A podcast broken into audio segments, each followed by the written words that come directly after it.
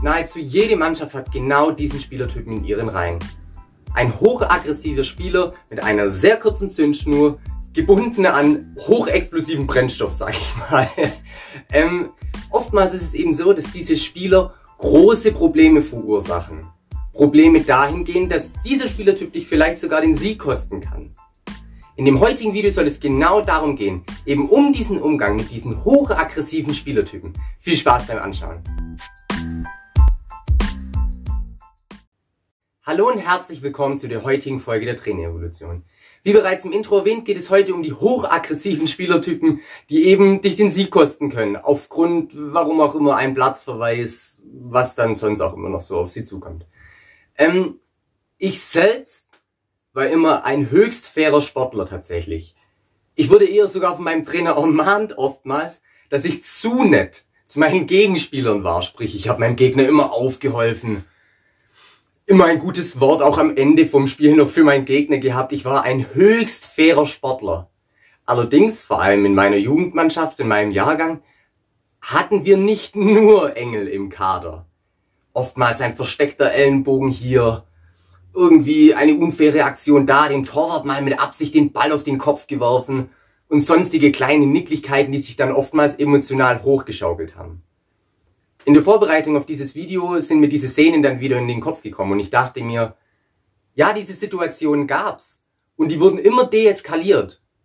Aber was man nicht mal versucht hat, ist diesen, genau diesen eskalierenden Situationen präventiv einfach ein Stück weit vorzubeugen, dass diese erst gar nicht aufkommen. Wie du das schaffst, erfährst du jetzt, indem du erst, indem ich dir gleich erkläre, welche Aggressionstypen es, Typen es überhaupt gibt, was Aggression überhaupt ist und was wir tun können, dass eben solche Situationen, solche Eskalationen auf dem Sportplatz beziehungsweise auf dem Spielfeld gar nicht erst entstehen können. Um Situationen deeskalieren zu können, müssen wir erstmal verstehen, welche Arten von Aggressionen es gibt. Es gibt drei. Die erste Art von Aggression, ich nenne sie immer die Spotlight-Aggression. Bei der Spotlight-Aggression ähm, ist es dem, dem Sportler, geht er ruhig darauf ein, beziehungsweise nimmt es wissentlich in Kauf, weil es sich dort wohlfühlt, im Mittelpunkt zu stehen. Ähm, oftmals ist es so, dass der Spieler es nicht gar nicht darauf anlegt, aggressiv oder eine gewisse Aggression an den Tag zu legen. Er möchte eigentlich gar nicht aggressiv werden, tief in sich drin.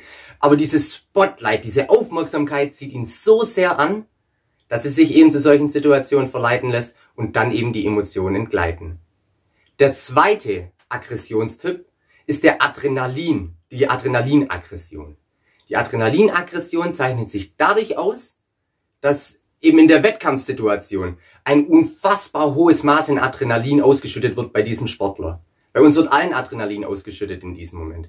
Aber dieser Sportler ist einer, der hat, ja, ich sag's mal ganz, ganz umgangssprachlich, der hat Pfeffer am Arsch. Der ist immer 100% dabei, der ist immer, ja, emotionsgeladen, der hat immer Bock. Aber eben oftmals ist genau der Spielertyp, der eben dieses Adrenalin oftmals nicht im Griff hat und dann mit dieser, mit dieser, mit diesem Überschuss an Adrenalin, der vom Körper ausgeschüttet wird, absolut nicht weiß umzugehen und deswegen aus dieser, aus dieser Adrenalinüberschüttung aus dem Körper dann eben aggressiv wird. Der dritte Aggressionstyp ist der in meinen Augen der gefährlichste. Der gefährlichste in Anführungsstrichen. Nämlich die Impulsaggression.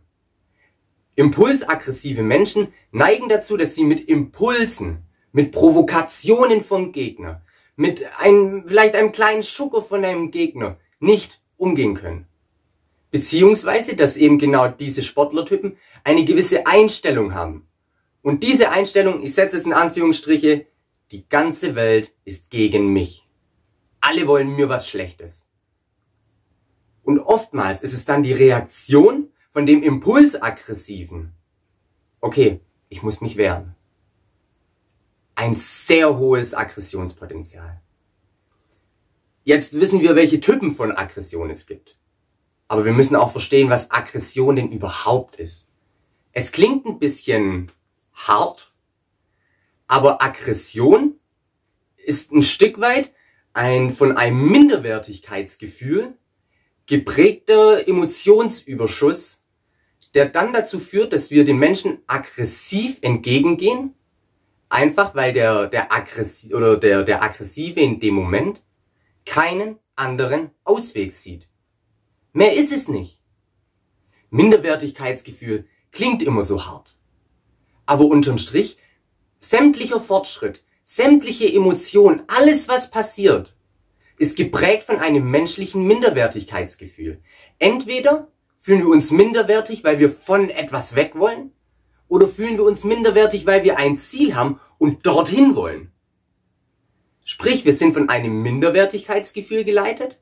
Wenn wir dann aber verstehen bzw. erkennen, dass uns eben die Möglichkeiten fehlen, beziehungsweise dass wir gar keinen Ausweg haben aus dieser Minderwertigkeit raus, neigen Menschen dazu eben aggressiv zu werden. Und genau diesen Punkt, dem müssen wir präventiv entgegengehen. Und jetzt erkläre ich dir, wie wir es schaffen, dass diese eskalierende Situation gar nicht erst entsteht, sondern dass wir da präventiv dagegen vorwirken. Jetzt ist natürlich die Frage, wie schaffen wir es überhaupt, dass, dass so eine Eskalation gar nicht erst entsteht? In dieser Erläuterung erwähne ich gern diese Noah-Metapher. Wann hat Noah die Arche gebaut? Als die Flut schon da war? Natürlich nicht. Noah hat die Arche gebaut, bevor die Flut kam. Jetzt müssen wir das natürlich daraufhin übertragen auf diesen aggressiven Spielertypen. Niemand kennt deinen Sportler besser als du. Du pflegst ja, ich meine, du schaust die Trainerevolution, du weißt, wie wichtig es ist, dass du eine Bindung zu deinen Sportlern hast. Deswegen kennst du doch die Körpersprache, die Mimik, du kennst doch deinen Sportler. Es ist extrem wichtig, dass du erkennst, ähm, wie, ab welchem Punkt dein Sportler beginnt, aggressiv zu werden. Du musst im übertragenen Sinne, die Arche bauen, bevor die Flut kommt. Das ist ein absolut entscheidender Punkt. Erinner dich an mein Intro zurück. Bei mir in der Mannschaft war es immer so, die Situation ist eskaliert, man hat sie deeskaliert und dann war das Thema gegessen. Aber man hat gar nicht erst versucht, präventiv dagegen vorzugehen. Man hat gar nicht probiert, die Arche zu bauen, bevor die Flut kommt. Deswegen achte auf, auf die Mimik deiner Sportler, auf die Körpersprache deiner Sportler, darauf, wie sie sich auf dem Spielfeld verhalten. Wenn du erkannt hast, okay, jetzt sind wir kurz davor, dass das Ganze eskaliert, dann musst du das Gespräch mit deinem Spieler suchen. Nimm ihn kurz her. Von mir aus auch während der Wettkampfsituation. Glaub mir, das ist es wert. Nimm ihn her während der Wettkampfsituation und suche ein sachliches, ruhiges Gespräch. Und dann sagst du ihm in diesem Gespräch, und jetzt kommt der dritte Tipp, dass du ihm eine Cool-Down-Phase gibst. Nicht, weil er eine schlechte Leistung bringt, sondern weil die Situation droht zu eskalieren. Dann sagt der Spieler, nein, ich hab mich im Griff. Nein. Setz dich ganz kurz hin, schnauf durch, spiel fünf Minuten eine andere Position, dass du dem Gegenspieler nicht nochmal entgegenläufst. Du musst situativ, sachlich, ruhig anpassen. Gib dem Spieler diese fünf bis zehn Minuten Cool-Down-Phase und dann lass ihn wieder mit einer positiv geladenen Emotion, vielleicht auch mit einem noch stärker getriebenen Ehrgeiz, dann wieder dorthin, wo er war.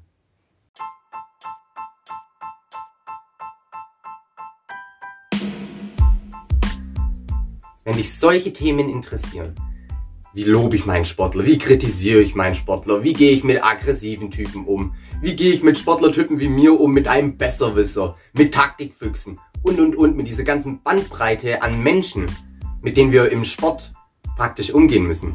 Wenn dich das extrem interessiert und du sagst, okay, in meinem Verein gibt es da einen riesen Bedarf, dass meine Trainerkollegen eben lernen, damit umzugehen.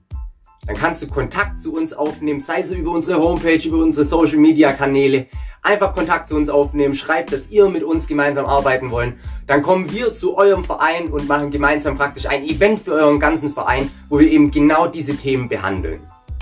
Das war's auch schon mit der heutigen Folge der Trainerevolution. Lasst auf jeden Fall ein Abo da, liked das Video, teilt wo es nur geht und in diesem Sinne nutze dein Mindset als Erfolgskatapult.